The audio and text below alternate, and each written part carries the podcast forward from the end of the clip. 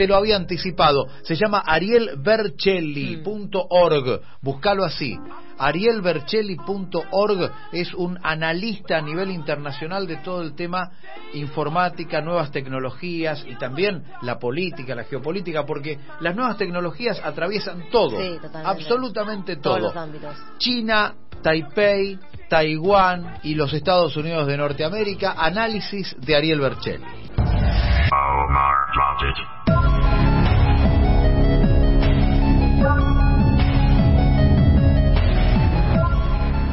La visita a Taiwán de la presidenta de la Cámara de Representantes y tercera en la sucesión del mando, Nancy Pelosi, muestra la compleja situación en la que se encuentra Estados Unidos y los riesgos que comienzan a tomar para sostener su posición mundial.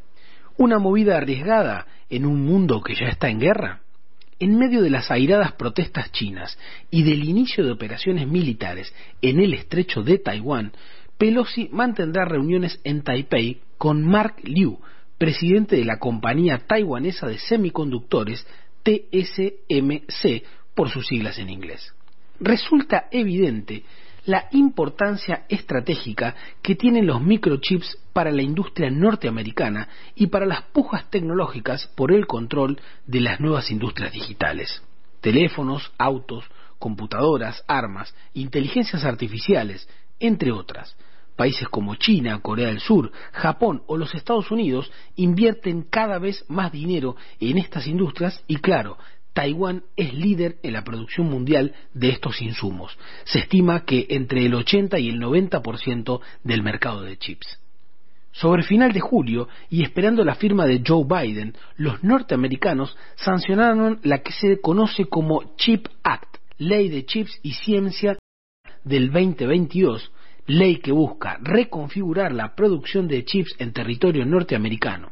Se estima que la ley repartirá más de 52 mil millones de dólares en subsidios federales para relocalizar y promover la fabricación local de microprocesadores de última generación. Hasta el momento, se estima que la corporación taiwanesa TSMC será invitada a continuar su radicación en Arizona, Estados Unidos, activa desde el 2020. Todo indica que la política norteamericana se orienta a reducir la dependencia de Taiwán y China en el suministro de procesadores, sobre todo para sus industrias de seguridad y defensa. Por estas horas, los chinos analizan la situación y no descartan sanciones económicas. Los sucesos me recordaron El arte de la guerra, donde Sun Tzu expresa, no apures a un enemigo acorralado.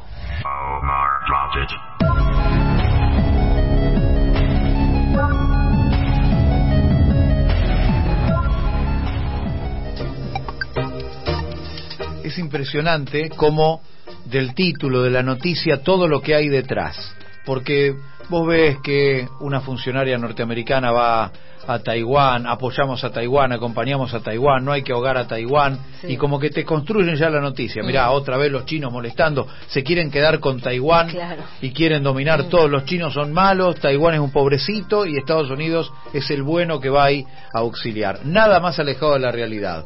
Acá la cuestión es por plata, acá la cuestión son negocios. Mm. China tiene un desarrollo tecnológico muy evolucionado, por más que también la propaganda te transmite que no, todo lo chino es malo. No, todo lo chino es malo si no tenés plata.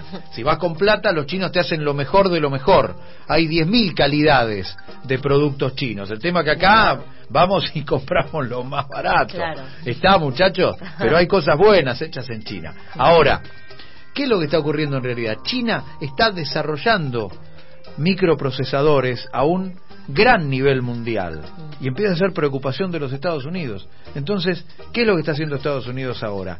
Hay una empresa, como decía Ariel Bercelli, que fabrica estos productos en Taiwán que no tienen el avance de China entonces ahora han construido como la imagen de China nos roba, ¿viste? Porque China te copia todo, te copia la camioneta, te copia...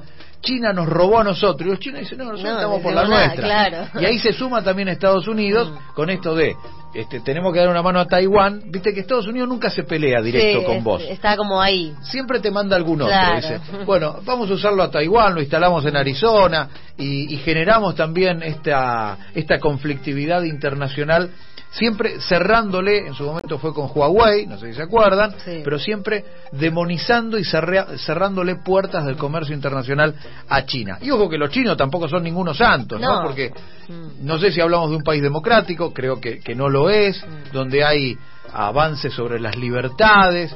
El que esté libre de pecado que tire la primera piedra, pero detrás de China, Taiwán, Nancy Pelosi y Estados Unidos hay este business, esta movida de guita, a ver quién fabrica más y mejores procesadores y quién se los vende al mundo, porque ahí te domino en función de lo de lo que tenga. Sigue Ariel Bercelli contándonos más sobre este conflicto en estos momentos entre China, Taiwán con la presencia de los Estados Unidos de Norteamérica. ¿Tenés el otro informe, Rubén?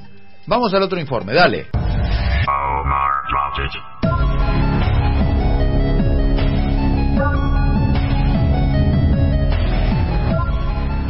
La polémica gira asiática de Nancy Pelosi y los movimientos militares de China en el estrecho de Taiwán no hicieron más que evidenciar las tensiones por las que atraviesan las relaciones entre China y los Estados Unidos. ¿Es la tecnología parte de la geopolítica mundial? Sin dudas. Cuando en 2019 Donald Trump, seguido actualmente por la administración de Biden, ordenó bloquear empresas chinas para que no puedan ser proveedoras del Estado norteamericano, no solo estaban en disputa las tecnologías móviles 5G de Huawei o las redes sociales como TikTok o WeChat, también se bloqueó a la empresa internacional de semiconductores china llamada SMIC.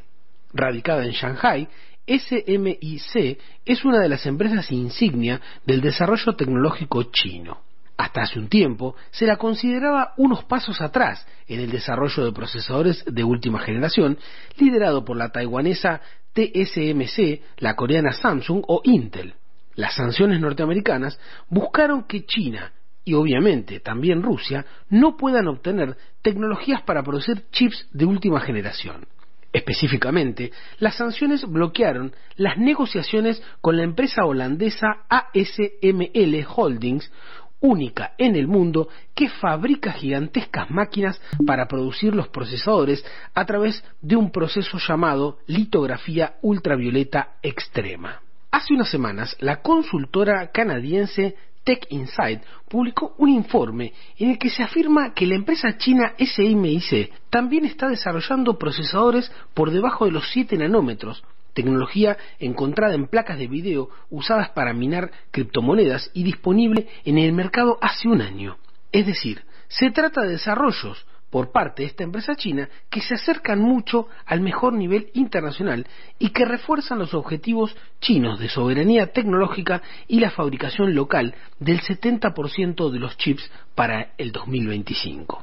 Pero, ¿cómo hicieron los chinos para superar los bloqueos tecnológicos y reemplazar las tecnologías de la holandesa ASML? Todo indica que la ingeniería inversa, las copias y las adaptaciones siguen siendo parte importante de la vanguardia tecnológica de nuestro tiempo.